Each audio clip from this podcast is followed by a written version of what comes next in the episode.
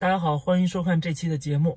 上次我在汽车里边做了一期，然后很多人说呃耳目一新啊，换了一个环境，挺好的。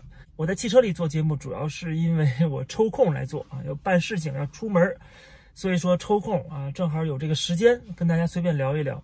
那上次是聊的这个进微信的事情，我今天呢就是就这个话题随便跟大家闲谈几句。我在推特上面说了一句话，我说什么叫做真正的？啊，坚守自己的价值啊，坚守自己的信仰。大多数中国人都是什么呢？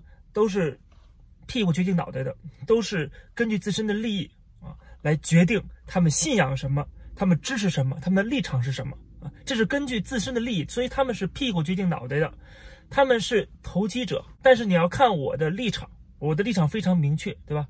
我在节目里边批评共产党，批评中国这个体制。包括批评中国的文化和这个洗脑宣传的教育。另外呢，我要支持这个在美国不甚至在全世界禁这个微信。但是这种立场对我来说有什么好处吗？几乎没有任何的好处，只会带来更大的坏处，更大的风险。因为可能我连国都回不了啊，可能我连国内的家人见不到啊，而且我可能会被骚扰、被监视。在国内的资产可能也会化为乌有，对吧？然后这个进微信对我更没有好处了。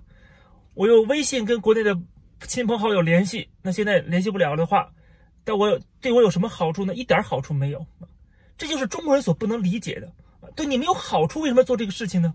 所以他们都是功利主义者啊，绝大多数中国人都是功利主义者。他不明白什么叫做价值观，他不明白价值观的重要性。所以，我们去评判一个人的标准是什么呢？我觉得要看他是不是说真话，就要看他的立场是不是对自己的利益有损害，他是不是能够承受一定程度的牺牲自己的利益。如果他能这么做，那么他的立场、他说的话、他表达的这个微言大义，呃，可能就是真实的。因为绝大多数人一定都是投机分子，都是精致的利己主义者。这就为什么我从来不 care 中国人的思想、中国人的立场。不 care 这些在网上这些五毛小粉红他们的这个个人的看法，因为他们的个人看法是跟他们的利益相关的。就像共产党掀起了文革，对吧？全中国人都支持文革。共产党说这个文革不好，全中国人都反对文革。这些人没有个人的思想，即使有，也被抓起来了，也进监狱了。所以说，绝大多数人都是随风倒的，都是墙头草。你去听个墙头草的意见有意义吗？没有任何意义。他们今天说什么？比如说在这个。呃，YouTube 这个平台上面骂我啊，没有任何意义，因为他们今天骂我，是因为我触动了他们的利益。如果你告诉他你骂我有可能会进监狱，他们还会骂我吗？你告诉他们，你如果你夸我的话，还能升官发财，他们立刻就会变成开始夸我了。所以这些人他们说的话根本就不用听啊，根本就不用 care，他们说出大天去讲多少道理都是没有意义的。都是没有意义的，都是第一停留在口头上面，第二他们是随风倒，他们没有自己的立场的啊，他们的立场都是跟他们的利益密切相关的，所以这样的人是改变不了历史进程的，是影响不了历史决策的，因为他们说的话我们不能相信啊，不一定是他们真心的话，第二就是他们可能都没有自己的真心啊，没有真我，他们都是伪装的。都是戴一个假面来生活的，来活着的，在中国活着的。所以很多人老批评我说：“你怎么老讲中国人？中国人啊，中国人也有好的，中国人也有有主见的，有自己的立场的，也有自己的价值观的，也有普世价值的，没错。但是我必须要讲到，就是绝大多数中国人，我说的中国人指的是绝大多数中国人，相当一部分中国人，而不是那些极少数个别分子。”虽然中国的人口很多，个别分子也仍然可能很多，可能有十万、二十万啊，也算是一个很庞大的。但是跟中国整个人口基数相比，那就真的不算什么了。当中国共产党可以操控整个舆论，可以控制整个国家的命脉，整个国家包括人民的思想的时候，你少数个别人的反抗啊和这个呃抵制。这都是改变不了这个大的方向的，就是共产党仍然可以为所欲为。从个人的感情来讲，我当然是觉得这些人很勇敢，很敬佩他们。但是当我们去分析这个问题的时候，分析局势的时候，他们的这种抗争，那基本上就不太算数了，因为实在是没有办法，我必须要把这个现状讲清楚。你必须认可这个现状，这个现状就是共产党控制中国，中共就是中国，这个中国中华人民共和国就是由中共打造出来的、建立出来的、维持的，这个必须要承认这个现实。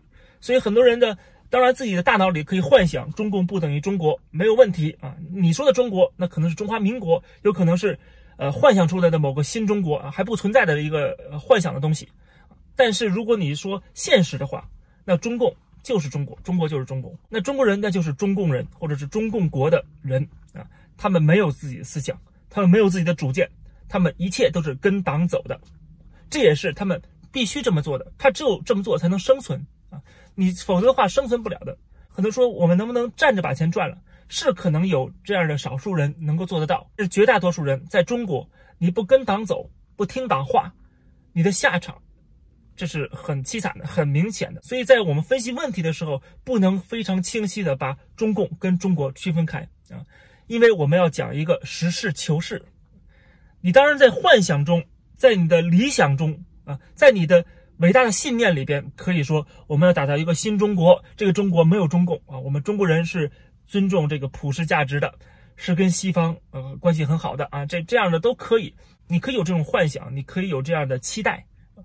但是对不起，在我分析问题的时候，在分析具体问题、具体形势的变化的时候，我们要首先要认清事实。啊，必须要认清这个事实。总之呢，我就认为今天的中国人，十四亿中国人已经完全被共产党绑架了。他们没有自己的主见，他们完全是随风倒的，他们是墙头草。他们会听党指挥，党指东边，他们就走东边；党指西边，他们就走西边。